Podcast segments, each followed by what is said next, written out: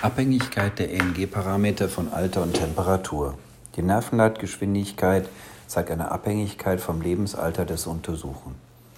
Die Nerven von Säuglingen und Kleinkindern leiten langsam. Erst mit Eintritt in das Schulalter werden die für junge Erwachsene typischen Werte erreicht. Schon ab dem 20. Lebensjahr sinkt die Nervenleitgeschwindigkeit wieder langsam.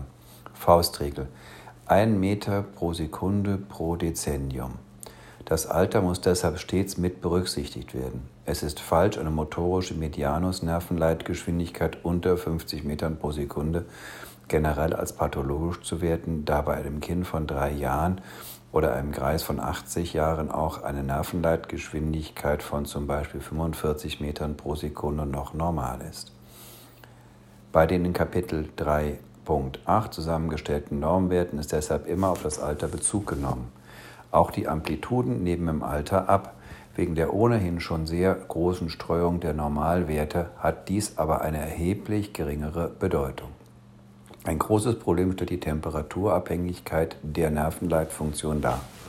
In eigenen einigen Lehrbüchern angegebene Normwerte bei einer Hauttemperatur von 36 Grad ermittelt worden sind, ist schwer verständlich, da 36 Grad Celsius selbst im Hochsommer bei den meisten Menschen keine physiologische Hauttemperatur ist.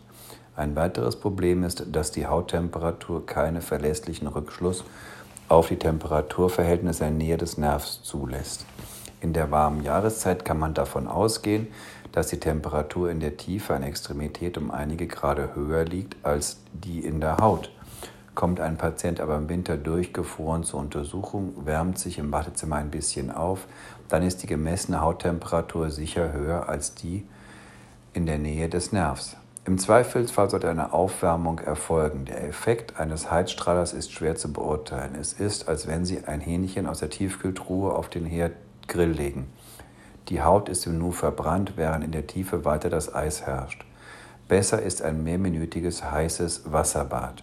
Als Alternative bietet sich eine rechnerische Korrektur an.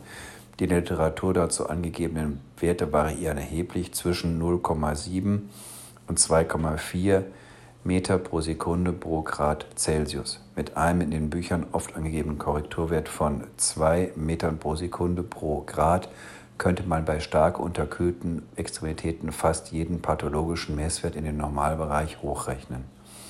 Bei einer Hauttemperatur von 26 Grad Celsius keine Seltenheit, könnte man, wenn 36 Grad als Bezugstemperatur angesehen würden, 20 Metern pro Sekunde zu der gemessenen Nervenleitgeschwindigkeit hinzuaddieren und würde damit nahezu jeden pathologischen Wert in den Normbereich erheben. Wir bevorzugen stattdessen eine besonders praktikable Faustregel 1 Meter pro Sekunde pro Grad.